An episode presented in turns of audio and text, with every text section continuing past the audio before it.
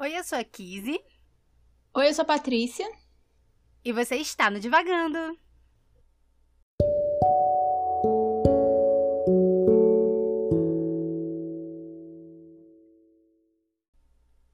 Oi, pessoal, bem-vindos a mais um episódio do Divagando. Hoje a gente vai continuar a nossa conversa sobre a Revolução dos Bichos. E para quem ainda não leu o livro ou leu o livro há muito tempo e não lembra muito bem da história, a Kizzy vai dar um pequeno resumo do livro para vocês. Então vamos lá. A Revolução dos Bichos, né, o livro de George Orwell, conta a história de uma fazenda onde os bichos cansados, né, dos maus tratos, da negligência dos humanos, né, que são donos da fazenda, eles se reúnem e fazem uma revolução, né? Expulsam os humanos da fazenda, né? do local, eles colocam eles para fora e assumem o controle da produção dos alimentos, né? Do cuidado com os bichos, eles assumem o controle da fazenda. No início, eles conseguem se organizar de uma forma democrática, né? Onde eles estabelecem algumas regras, né? Alguns mandamentos onde se dita né, as regras de conduta, né, o que os bichos podem ou não fazer para viverem bem e para não se assemelharem aos humanos, o que é uma coisa muito importante para eles ali naquele contexto e vão vivendo a vida, né, vão tentando viver uma vida melhor do que eles viviam antes. Dentro desse novo ambiente, né, que os bichos se colocam a partir da revolução, os porcos assumem o controle, né, assumem como se fosse o governo é, do local, eles tomam as decisões, né, eles fazem propostas para os bichos e levam numa assembleia, até que dois dos porcos eles entram em conflito, né, o Bola de Neve e o outro, esqueci o nome agora. Napoleão. Napoleão, muito obrigada. eles entram em conflito por conta do moinho, né, que o Bola de Neve gostaria de construir para melhorar a fazenda. E a partir desse conflito, dessa, dessa divergência, o Napoleão expulsa né, o Bola de Neve da fazenda e assume ali o controle total. A partir de então, ele vai moldar ali um governo mais totalitarista, mais brutal, um governo onde ele oprime mesmo os bichos e sempre não incentivando ali a democracia e a troca de ideias, né? Então, basicamente, é essa a história da Revolução dos Bichos, onde temos a revolução, onde se expulsa né, os humanos da fazenda e essa ascensão aí dos porcos que começaram ali é, ajudando e propondo coisas interessantes para os bichos, até que eles assumem este governo, eles se tornam né, esse governo totalitário e brutal. É mais ou menos por aí a nossa. Esse livro é um livro bem curto, né, de ser lido e vale a pena a leitura. Com certeza, é um livro que vale bastante a leitura. E para esse episódio eu fiz, né? Eu li tanto o pós-fácil quanto os apêndices que tem na minha edição. É, e aí, assim, o pós-fácil foi escrito por um autor, e os dois apêndices que tem são dois, dois prefácios do próprio George Orwell. Uma para a primeira edição britânica, que é de 1945, e a segunda que é para uma edição ucraniana de 1947. E basicamente o pós-fácil fala sobre um pouco as intenções, né, que o George Orwell tinha escrevendo o livro. E os dois prefácios também eles aprofundam essa intenção dele, né, com essa história. E aí, uma das primeiras coisas que o autor do pós-fácil, que é o Christopher Hitchens, que eu não conheço ele, mas enfim, ele cita, na verdade, uma fala do próprio George Orwell de uma da, dos prefácios. E eu acho que, pelo menos lendo ela, eu, eu senti muito que, assim, ela resume, acho que a intenção do autor, além de entrar em questões que a gente já falou um pouco no último episódio e outras que a gente pensou durante esse tempo, né, entre um episódio e outro. A citação é a seguinte: Pensei em denunciar o mito soviético numa história que fosse fácil de compreender por qualquer pessoa e fácil de traduzir para outras línguas. No entanto, os detalhes concretos da história só me ocorreriam depois, na época que morava numa cidadezinha, no dia em que vi um menino de uns 10 anos guiando por um caminho estreito um imenso cavalo de tiro, que cobria de chicotadas cada vez que o animal tentava se desviar. Percebi então que, se aqueles animais adquirissem consciência de sua força, não teríamos o menor poder sobre eles, e que os animais são explorados pelos homens de modo muito semelhante à maneira como o proletariado é explorado pelos ricos. E aí, assim, fica bem claro, eu acho que todo mundo que tem um pouco de conhecimento em história, né, vê os paralelos que são bem claros entre o que estava acontecendo nessa época que o George Orwell estava escrevendo em relação à União Soviética e a história que ele conta, né, desses animais se revoltando e criando esse sistema político que deveria ser igualitário. E eu acho que uma coisa que, assim, a gente já falou bastante sobre a opressão, né, de governos totalitários, sobre, inclusive, assim, os mecanismos que o George Orwell demonstra no livro dele, né, como esses governos funcionam e como eles convencem as pessoas e como eles acabam com a democracia, acabam com a liberdade das pessoas, né? Isso pelo controle da mídia, depois também por uma utilização desviada da religião, e lendo os prefácios que o, George Orwell escreveu, fica bem claro que, assim, ele fez tudo isso intencionalmente, assim. Inclusive, uma coisa que a Kizzy falou no último episódio, né? Que é esse mecanismo de você calar a oposição, né? Calar quem discorda de você, calar quem não fala a mesma coisa que você. Ele fala bastante sobre isso num dos prefácios. Eu tô procurando aqui uma citação que ele fala disso. Tá, eu perdi. qual era a citação? Eu anotei, mas eu perdi qual é a citação. Enfim, eu acho que se vocês tiverem acesso a esses prefácios, acho que eles são bem interessantes de ler, né? Porque é o próprio autor falando da sua obra. É, a minha edição é da Companhia das Letras, então acho que quem tiver lido por ela tem acesso a esses prefácios. Mas eu acho que uma coisa que me chamou a atenção foi essa coisa de. Ele tinha né, essa intenção, e eu acho que para quem leu outros livros do autor, inclusive o 1984, entende essa tendência que ele tem, né, de, de fazer críticas a esses governos totalitários. Mas uma, uma, coisa que me chamou a atenção nessa citação específica que eu li agora há pouco para vocês é que ele só teve a ideia, né, de uma fazenda se revoltando contra os humanos depois de ver uma situação de maus tratos, assim, que na época talvez não fosse visto como maus tratos, né? Naquela época não se falava talvez tanto sobre direito dos animais, etc. E não sei, assim, é uma coisa que recentemente eu tenho pensado bastante, assim, nessa relação que a gente tem não só com os animais, mas com a natureza em geral, sabe? O que, que você pensa disso, Kizzy?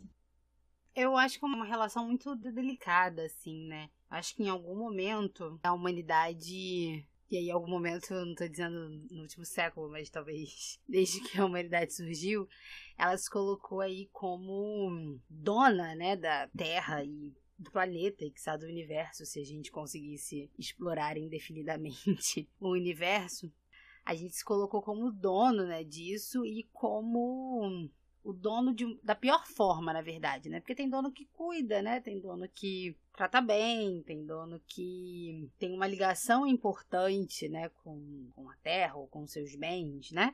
Só que a gente não faz isso, né? Eu acho que talvez seja muito atrelado, assim, né, ao capitalismo e à exploração infindável dos recursos naturais, que não são tão infindáveis assim, que vão acabar um dia, mas a gente vê, né, a natureza, e aí tanto a fauna quanto a flora, de uma forma. Eu, eu, é, é porque eu ia falar como se fosse bicho, né? eu acho que isso já. eu acho que isso já, já diz muito, inclusive, né? Porque é isso, me trata como se fosse bicho, né? Essas figuras de linguagem que indicam que os animais, a natureza, enfim, tudo isso é inferior, né? A humanidade, né? Isso é uma coisa absolutamente capitalista, porque a gente vê aí, né? Uhum. Os, os, povos indígenas, né? Os povos africanos, as pessoas que têm a ligação com a terra, né? Que não veem essa necessidade de exploração, né? De matar, de explorar, de achar que, é, que aquilo não sente dor, né? Não tem sentimento, não se acha superior, na verdade, né, aos animais e também à natureza, né? Uhum a flora, na verdade, não é a natureza, porque tudo é natureza. Mas enfim. Acho que é muito, vem muito da nossa sensação de superioridade. Sim, eu, eu, eu concordo, assim. E pensando nesse assunto, eu, eu lembrei muito de um livro, né? Que também é um livro curto, se vocês quiserem ler, ele é muito pequeno. Ele é menor do que a Revolução dos Bichos, inclusive. que é o Ideias para Adiar o Fim do Mundo, do Ailton Krenak, que é um autor indígena é, e basicamente ele vai, nesse livro, questionar exatamente essa questão, né? De que a gente, como humanidade, a gente tem esse padrão, né? Que é europeu colonizante, né? É, que é branco e etc. E ele põe em questão essa, exatamente essa relação, né? De superioridade do homem e da humanidade. E aí, assim, pensando nesse padrão específico porque realmente, como a Kizzy falou, assim, existem outros povos que não lidam dessa forma, né, com a natureza, com o mundo que a gente vive. E aí, inclusive, ele fala, né, desses povos, como eles foram excluídos ou assimilados e oprimidos pela colonização, etc.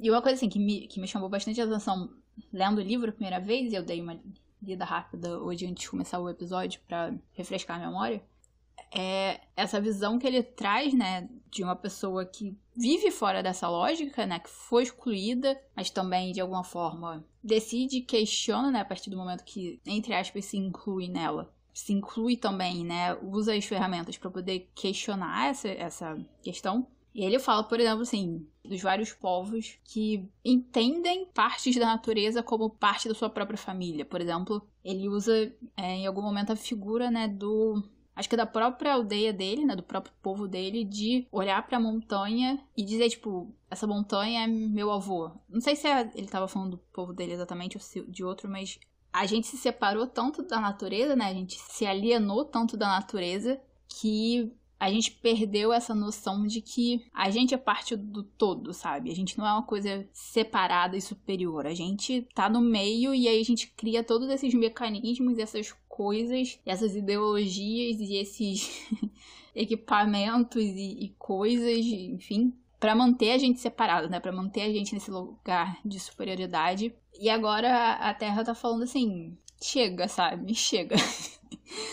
É basicamente isso, assim. Eu não expliquei o livro direito, mas se chamou a atenção de vocês, vale bastante a, pena ler. Vai, Kizzy. Mas falando sobre essa desvinculação, né, como se a gente não tivesse, a gente, né, você falou que a gente perdeu, né, essa ideia que a gente faz parte do todo, né. E eu lembro que uma vez quando eu era pequena, adolescente, né, quando eu era mais nova, a gente aqui em casa, né, eu, minha mãe, minha irmã, é, a gente estava em algum lugar, a gente estava comendo, sei lá. E aí a gente viu alguém jogando lixo na rua, né? E aí a pessoa comentou assim: ah, é, eu tô jogando fora, né? E aí, eu, foi, foi, acho que foi o primeiro, sabe aquela primeira sensação da, da cabeça explodindo, assim, né? Que eu tive na vida, talvez. Não sei se na vida, mas enfim, foi uma das primeiras. E aí minha mãe virou pra, pra pessoa e falou assim: é, mas nada se joga fora, né? Tá tudo dentro do planeta. E aí, tipo, naque, na, naquela hora, eu primeiro buguei, né? Eu dei aquela tela azul, tipo assim, vamos, vamos pensar assim no, no conceito de fora, né? E realmente, assim, uhum. essa é a percepção, né? Quando a gente explora, né, a, a natureza, quando a gente para pra pensar na natureza, a gente se vê muito longe disso, né? Principalmente quem é urbano, quem tá no meio da cidade, né? Quem tem pouco contato com o verde, né? Com, com a selva natural e não essa selva de pedra, né? Que a gente vive. É basicamente isso, é como se a gente estivesse fora, como se isso não nos afetasse, né? Como se enfim, o lixo que é jogado no mar não fosse voltar pra gente de alguma forma, né? Não fosse afetar a nossa vida de alguma forma. Porque a gente pensa, obviamente tem os animais e, enfim, eles estão no mar, mas quando a gente pensa, a gente pensa assim, longe, né? Não, é lá. As coisas ruins, quando acontecerem, vão acontecer lá. Só que lá é aqui, né? Lá sou eu, né? Eu, eu estou no meio de tudo isso, né? é viver em harmonia, né? Tratar muito bem. E aí a gente tem muito esse conceito bíblico, né? De que o homem dominaria a terra e tudo mais. Só que também na Bíblia fala sobre harmonia, né? Sobre viver em harmonia com todos e com toda a criação de Deus. E sobre como o planeta, né, sobre como os animais, sobre como a vegetação, enfim, toda a natureza faz parte, né, da gente e a gente faz parte de tudo isso e realmente a gente se afasta. Uhum é, uma, é por uma falta de conhecimento, muitas vezes, né? Por uma falta, de, é por um desinteresse, uma falta de vontade mesmo de conhecer e de pensar como as coisas são feitas, né? Uhum. Por exemplo, recentemente, eu tava conversando com um amigo, ele já tem alguns anos, se tornou vegetariano, né? E aí a gente conversando, e eu gosto muito da transição, assim, não sei se é transição, mas enfim, da forma como ele aderiu a essa opção, né, na vida dele, de não comer nada de origem animal. Ele ainda come algumas coisas, mas dentro dessas conversas, né? Às vezes é sempre um susto, porque eu não tô acostumada, né? Então eu ainda penso que ele come carne, ele come essas coisas, mas é sempre uma adaptação, né?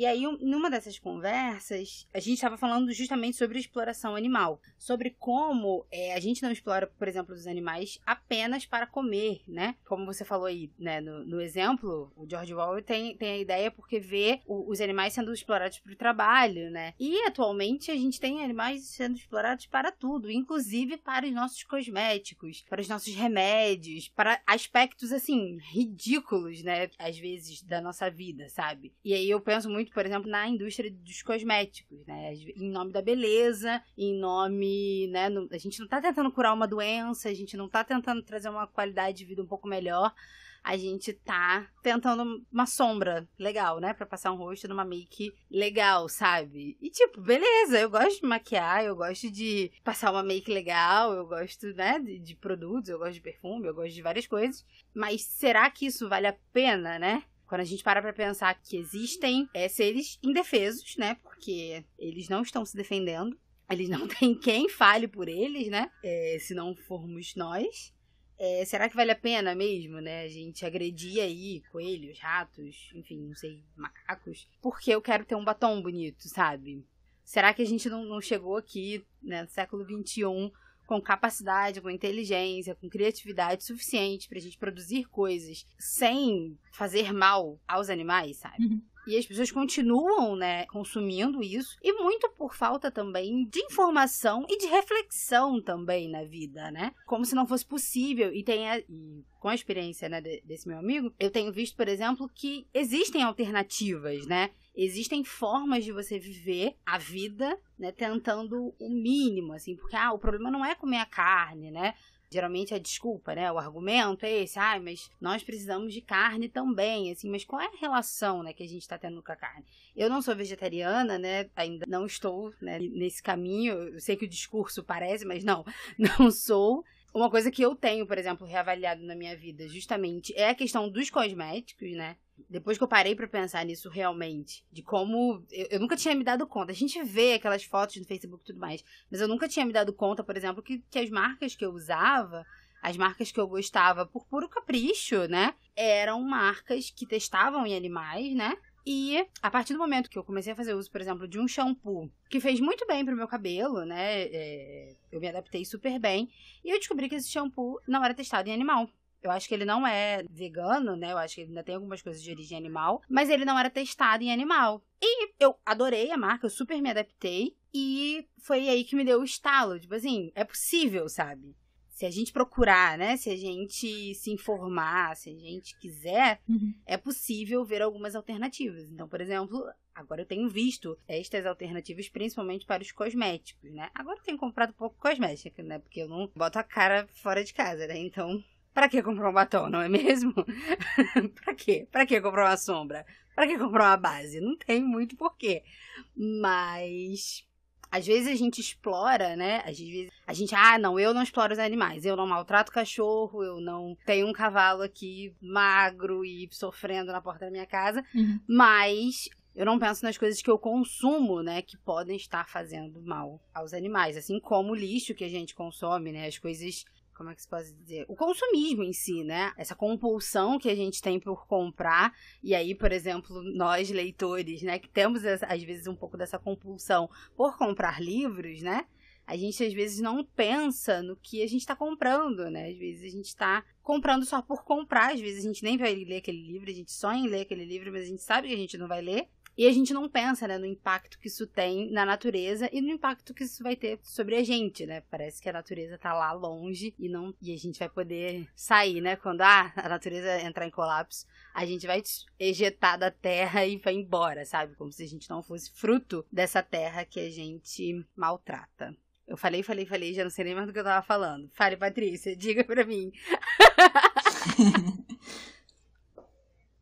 quando você foi falando, eu fui pensando várias coisas, assim. É, eu acho que a primeira coisa, né, e trazendo pro livro, eu acho que o processo que a gente passou, né, como humanidade, aí a gente, né, pensando nessa conceituação do Krenak, né, é uma humanidade muito entre aspas, porque ela é extremamente restritiva em quem é humano e quem não é. é inclusive para as pessoas em si eu acho que o processo que a gente passou é, é, é, o mesmo processo que a gente vê os porcos passando, né? Porque E no final do livro, né, a gente tem esse momento, né, que os outros animais veem os porcos tendo é, uma confraternização com os humanos e eles não conseguem reconhecer quem é o humano, quem é o porco, né? E aí, assim, no, nos prefácios do George Orwell, ele fala assim, ah, a intenção dele era trazer esse momento específico da história, né, que ele, tava, que ele tinha visto, é, para dentro da história, que não era exatamente, assim, que é a metáfora que a maior parte dos leitores vê, né, e que eu acho que talvez tenha sido uma metáfora que nem ele percebeu que ele estava escrevendo, que é esse processo também de humanização dos porcos, né? Para mim, pelo menos lendo aquele final, era muito assim, não saber quem é o porco quem é o humano, porque o porco virou humano, sabe? Ele tá andando em duas patas, ele tá chicoteando, ele usa ferramentas e etc. A gente né, para pra analisar o livro, é uma coisa que vai acontecendo desde o início, né? Eles se alfabetizam, e aí eles usam ferramentas, e aí eles vão e fazem esse mesmo processo de separação, né? De separação da natureza mesmo, né? Eles vão perdendo a sua natureza de porco. E claro, assim, estamos falando de animais de fazenda, então eles são domésticos, eles já não vivem totalmente na natureza. Mas o porco. O porco. o pouco que eles tinham em comum com os outros animais daquela fazenda, né? Que era morar no celeiro, que era andar em quatro patas, que era, né, é, se alimentar de uma determinada forma e etc eles vão se afastando disso, assim. Então eu acho que acaba também sendo esse paralelo pro que a gente fez como sociedade ocidental, pelo menos. Outra coisa que você falou foi. Foi. Foi, foi, foi. Ah, esse questionamento do nosso consumismo. E o Krenak, ele diz, né, que. Eu não lembro se ele tá citando alguém ou não. Mas ele diz, né, que a gente não cria cidadãos, né? A gente cria consumidores. E no, no fundo a gente não devia estar tá criando nenhuma das duas coisas. É, ele fala, ele faz essa provocação, né? Mas eu acho que é isso, né? Assim, a nossa sociedade ela não cria mais pessoas, ela cria consumidores, porque ela precisa manter um sistema de produção e um sistema econômico que hoje em dia, assim, nem é mais baseado na produção, ele é baseado no crédito e na virtualidade do dinheiro. Mas para a virtualidade do dinheiro funcionar, né? Precisa ainda existir o consumo e, e, produtos e coisas sendo feitas, né? Então eu acho que realmente assim, a gente não questiona isso e depois começa a questionar, a gente vai desconstruindo, né, pedaço por pedaço das coisas. E aí a gente realmente chega nesse ponto, né? Existe hoje em um movimento vegetariano e vegano crescendo e que uma parte dele realmente tem a ver com essa exploração animal que a gente criou, né? Eu também não sou vegetariana, eu tenho amigas que se tornaram vegetarianas recentemente. Eu tive colegas de trabalho que sempre foram vegetarianos ou sempre se esforçaram para essa questão vegana. É uma questão, assim, que eu ainda tenho dificuldade, né? eu acho que é, é o certo também é um apego ao conforto, porque assim, é muito confortável você né, ir no mercado e comprar um quilo de carne, sem pensar de onde aquela carne tá vindo, sabe? É, qual o processo que aconteceu até aquele um quilo de carne chegar no mercado e ser congelado e você levar para sua casa e depois cozinhar eu acho que existem muitos pontos e muitas questões, mas a gente realmente se esquiva bastante de entender e de né, ir atrás desse entendimento. De até que ponto né, as nossas ações, sejam elas individuais, sejam elas em família, sejam elas em comunidade, sejam elas a nível nacional e elas a nível mundial, qual é o nosso impacto especificamente, né? E aí a gente vai, né, das pessoas que negam o aquecimento global até a gente não olhando o rótulo dos produtos para saber se eles são é, testados em animais ou não, sabe? Eu tive uma experiência muito parecida com você, que de começar a usar uma linha de produtos para cabelo, né, de shampoo, condicionador e creme, que é vegetal, basicamente. Além dele ser, né, não sei se ele é low poo ou no poo, não sei. Mas além dele ter essa base mais vegetal, ele tem escrito, né, que não é testado em animais, etc. E agora eu tô pensando em começar a pesquisar e, e achar algum tipo de produtos que são, né, é, shampoo, condicionador em barra, para não ter a embalagem plástica também, né? Então, a gente vai um passo de cada vez. eu não parei de comer carne, mas a gente vai um passo de cada vez. Sim, só para não perder esse ponto. Mas eu acho que é exatamente isso, assim, é, é fazer a partir do que te incomoda, né? É, a partir das, das suas, é, dos seus conflitos com relação a isso e fazer o que é possível, assim, é, é fazer o que é o que tá ao seu alcance também, né? Ninguém tá aqui falando, olha, comer carne é um pecado. Não, gente. A gente, a gente, nenhuma das duas se tornou vegetariana, né? Nenhuma das duas tem essas posições radicais. Eu acho que cada um faz o que quer, né? Da própria vida. Mas é uma questão, enquanto você estava falando, né, sobre o processo de escolha, né, sobre essas coisas. Por exemplo, é, ser vegetariano, né, na verdade, consumo de carne, além do conforto, ele é quase uma obrigação, por exemplo, né?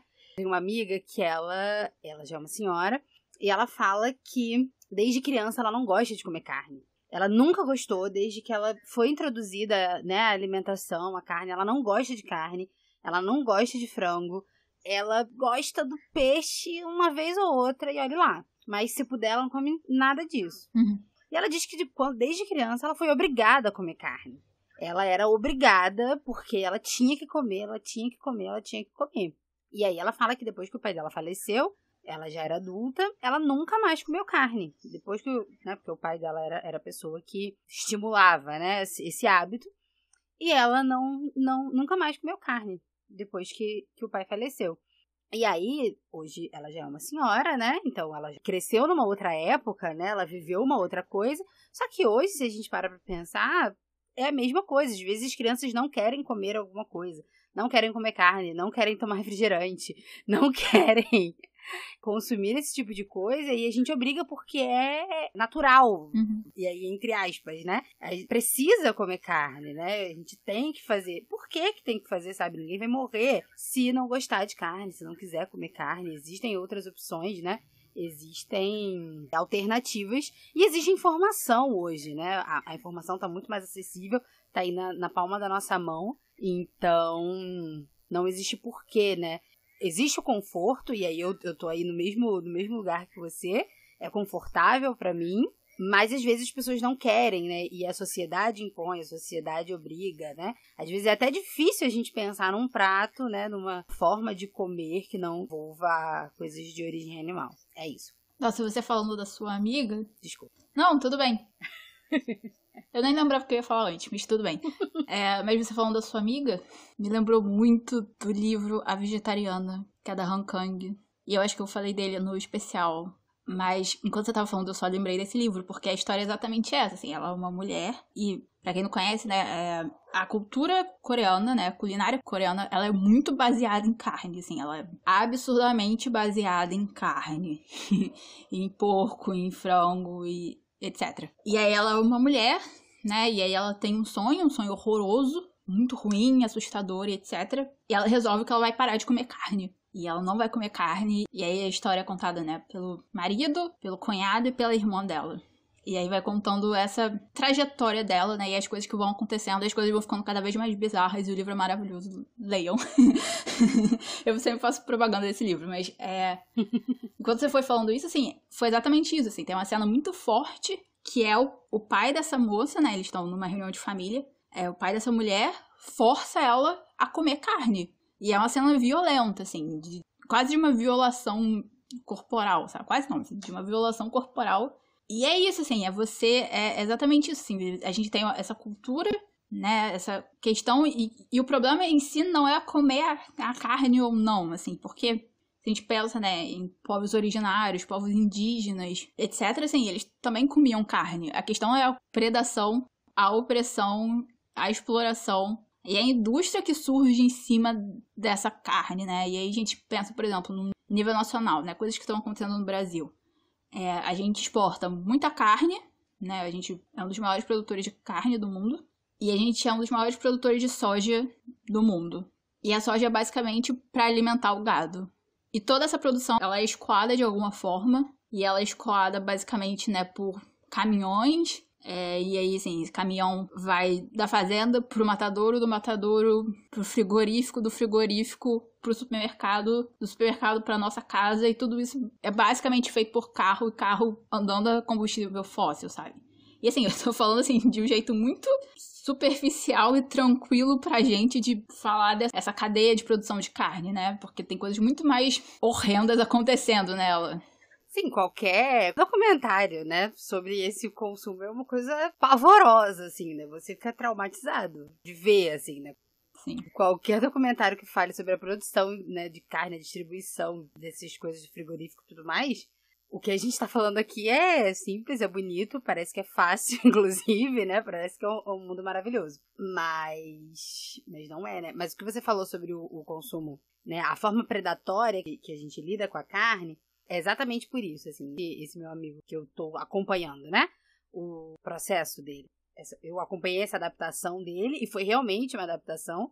Hoje ele já acho que deve ter uns dois anos já que não come carne. E aí ele eu não sei como eu explico isso. Enfim, ele, ele faz parte do trabalho dele, por exemplo, é viajar para o Acre, né? E lá ele tem contato com as pessoas, só que não é o Acre, Rio Branco, né? Cidade, é a mesma parte da floresta, né?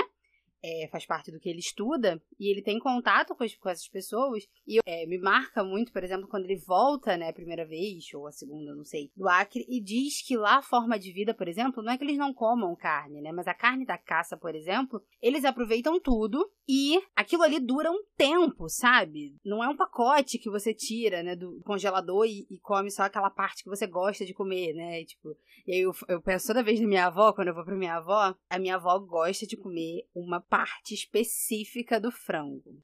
A parte mais difícil de achar é a que minha avó gosta de comer. Uhum. E aí, desde que eu tive, né, esse contato, desde que eu, eu, né, eu tô tendo, assim, essa problematização do consumo da carne, eu sempre penso, quando eu pego lá o pacote, que ela, minha avó gosta do meio da asa, que não é aquele drumetezinho, nem aquela pontinha, é o meio da asa. E aí eu olho para aquele pacote e eu penso, gente, uma galinha tem duas, duas asas só. Uhum né? Tipo, quantas galinhas não existem aqui? Mas a gente tá, é, a gente se distancia exatamente disso, né? A gente esquece, né, que ali é uma parte da natureza, né, que a gente tá predando, né, que a gente tá ali nesse consumo desenfreado. E a gente tá tão longe disso. Hoje eu tô, hoje eu tô rainha das histórias, né? eu vou contar mais uma, não me.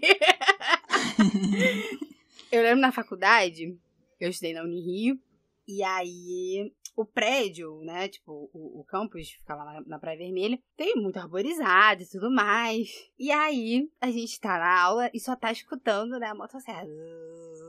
Aquele barulho horroroso. E aí, minha professora indignada, indignada. E aí ela olha, ela, gente, isso, gente, ápice do verão. Devia ser ali, não sei se já era novembro, dezembro, ou se era fevereiro. Já, teve uma época, eu acho que eu estudei janeiro também. Mas ali, fevereiro, assim, né? Tipo, aquele calorão do Rio de Janeiro.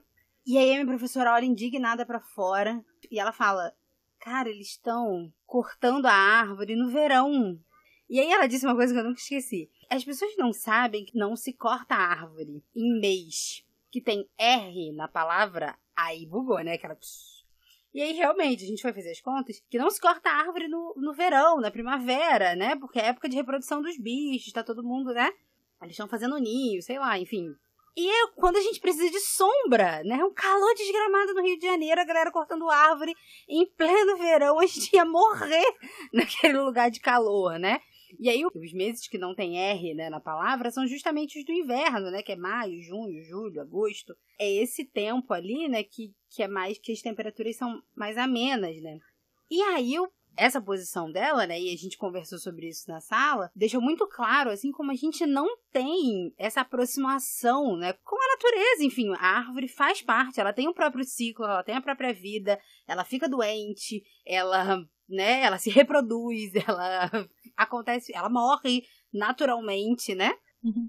Além de ser cortada, né, ela tem o próprio ciclo de vida, e a gente tá tão distante disso que a gente se faz mal né? A gente vai lá, corta a árvore em pleno verão, fica doido por uma sombra e não tem, porque a gente não conhece, né? A gente não se importa, na verdade. A gente acha que a gente pode resolver isso com uma sombrinha andando na rua, passando protetor solar. Inclusive, precisamos passar sim. Mas se a gente tivesse mais árvores na rua, né? Se a gente tivesse é, uma aproximação um pouco melhor com a natureza, a gente não passaria por essas coisas como morrer de calor na urca, porque as pessoas cortam não na Urca, nem em qualquer outro lugar. Porque as pessoas cortam a árvore na época errada. É, e, e, não só isso, né? Se a gente não tivesse feito um buraco na camada de ozônio, se a gente não tivesse enchido o planeta de gás carbônico, a gente não tava nesse calor todo. a gente não precisava usar tanto protetor solar, sabe? Exatamente também, né? Eu arranjei uma plantinha. E depois, né, que eu. Na verdade, assim, eu comprei, porque, né, lógica consumista. Mas. é, eu comprei uma plantinha. Assim, pra ter uma plantinha, pra cuidar de alguma coisa, enfim. Coisas que a gente faz, assim. O pouco contato que a gente consegue ter com a natureza, sabe? Às vezes é, é uma plantinha num vaso dentro de casa. E aí, primeiro, assim, eu fui cuidando dela, sem saber, né, que planta que era, como é que ela funcionava, qual era o ciclo dela e etc. E aí, assim, foi todo um processo até eu descobrir, assim, que era um cacto macarrão. E aí, por exemplo, assim, ele é uma suculenta, basicamente, né? E ele fica pendurado, né? Ele cresce e ele sai para fora do vaso, basicamente, e ele fica pendurado. E eu lembro, assim, acho que o primeiro mês, né, que eu tive essa planta, eu tentava ficar fazendo ele ficar para cima, sabe? É, e depois acho que eu entendi assim, não, a natureza dele, né? Tipo, a forma dele é essa. E aí eu comecei a deixar ele para baixo, ele começou a crescer, ele foi, né? Ficou mais verde, ficou mais feliz e, e etc. E aí uma coisa muito bizarra que acontece é que às vezes a minha mãe, né, chega perto, olha para ele, não sei o que, e fala assim, não, mas você tem que botar ele pra cima. Eu falei, e eu sempre falo assim, não, mãe, ele é assim mesmo. e aí, assim, mas com, com esse calor, né, que tá fazendo, Janeiro, Rio de Janeiro, aquecimento global, etc., ele tá um pouco mais seco, né? Tava caindo um pouquinho mais e etc. Então eu tô botando um pouquinho mais de água do que eu ponho normalmente. E aí agora eu tô assim, eu tô num processo, né, que o que cai eu tento plantar de novo para ver se ele cresce, né? E aí, às vezes, assim, eu preciso lembrar disso. Eu preciso, eu preciso lembrar, né? Tipo, essa planta tem um ciclo, sabe? Ela, ela tem um ciclo de nascer e crescer e amadurecer e depois secar e cair, sabe?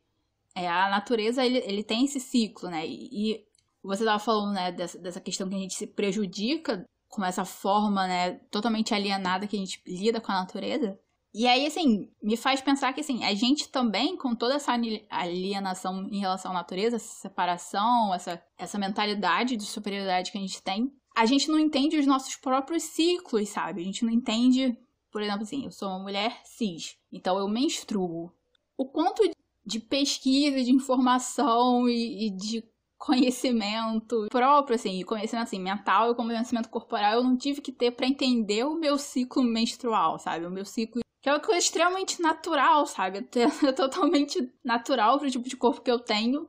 E foram, assim, 25 anos tateando no escuro, sabe? Quase, pra entender o meu ciclo, ou começar a entender ele. É, e não é só isso, assim, a gente acaba. E eu acho que eu falo isso um pouco de por experiência própria, assim, a gente se separa também dos ciclos mentais e, e de vida que a gente vive, sabe? A gente fica tão preso nesse, de novo, assim, nesse padrão humano ocidental que é europeu, que é branco, que é cisgênero, que é heterossexual. A gente se prende tanto nisso, né? A gente fica tão preso nisso que a gente não tem contato com os nossos próprios ciclos próprios de vida, né? De tipo, esse é o meu momento disso, esse é o meu momento daquilo, esse é o meu momento daquilo outro, sabe? Esse é o meu momento de crescer, esse é o meu momento de secar um pouco, esse é o meu momento de abrir mão disso. Eu acho que a natureza como um todo, né? A gente tá conectado com a natureza como um todo. A gente faz parte dela, ela faz parte da gente. E eu acho que, como a Kizzy né, falou antes, é, a gente precisa dar cada vez esse passo de se reconectar com ela, sabe? Mesmo que a gente não vá. Que às vezes dá vontade, né? De você ir pro meio do mato e construir a sua casinha lá e viver de uma forma autossuficiente por causa da situação do mundo. A gente precisa dar um passo de cada vez. A gente pessoalmente, né? E a gente como sociedade para se reconectar com a nossa origem, sabe? Com esse mundo, esse planeta que a gente vive. Acho que você está certíssima, assim. Eu acho que esse nosso afastamento, né, da natureza, de se entender como parte da natureza, afetou justamente, inclusive, os nossos corpos, né, os nossos próprios processos naturais, né, orgânicos do nosso corpo. E a gente fica tentando encaixar, né, esses corpos em padrões, em caixinhas, né, em, lugares pré-determinados, sendo que nada na natureza é igual, né, nenhuma flor é igual a outra, nenhuma árvore é igual a outra, nenhum bicho é igual ao outro. E a gente tenta ser, né? A gente tenta se padronizar, a gente tenta é, apagar as nossas próprias naturezas, né? o que é próprio da gente, o que é próprio da humanidade, o que é próprio da nossa espécie e o que é próprio da nossa individualidade, né? por não entendermos muitas vezes que a gente faz parte, né, desse mundo que a gente vive, né, que a gente é o retrato, que a gente é fruto, inclusive, desse mundo da forma que ele está, com um buraco na camada de ozônio, né? Né, com tudo isso, a gente é fruto, a gente faz isso com o mundo e a gente é fruto dele também, né? Então, as nossas doenças, as nossas. É, nossa resistência, né? Enfim, tudo isso está muito interligado, está muito entrelaçado. E né, com essa reflexão, né? Acho que foi a nossa reflexão do início e foi a nossa reflexão aqui no final que a gente tá atrelado a esse mundo, né? Que a gente, enquanto humanidade, né? A gente, enquanto ser humano, a gente não tá desvinculado da natureza, a gente não tá desvinculado dos animais.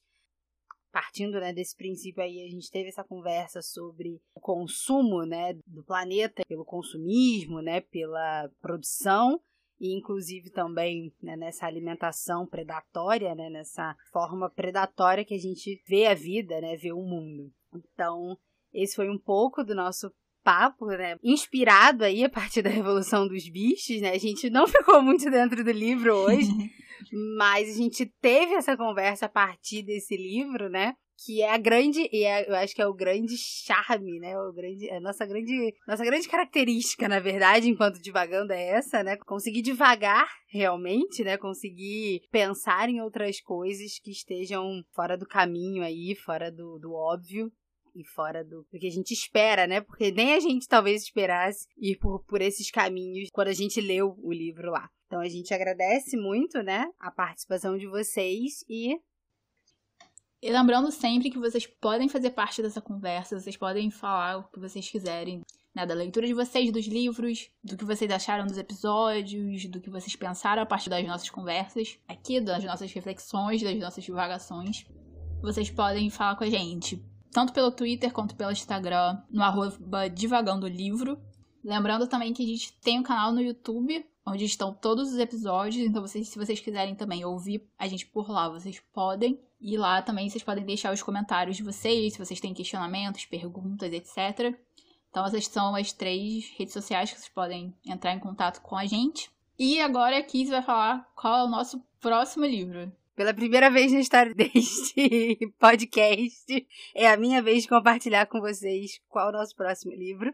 E daqui a 15 dias a gente se encontra aqui neste Divagando para falarmos sobre Miss Dalloway de Virginia Woolf. A gente vai voltar para as nossas autoras femininas e eu estou ansiosíssima para ler esse livro porque minha edição é linda. E é isso, pessoal. a gente se encontra daqui a 15 dias para o próximo episódio. Muito obrigada e até a próxima. Tchau, pessoal. Até o próximo episódio.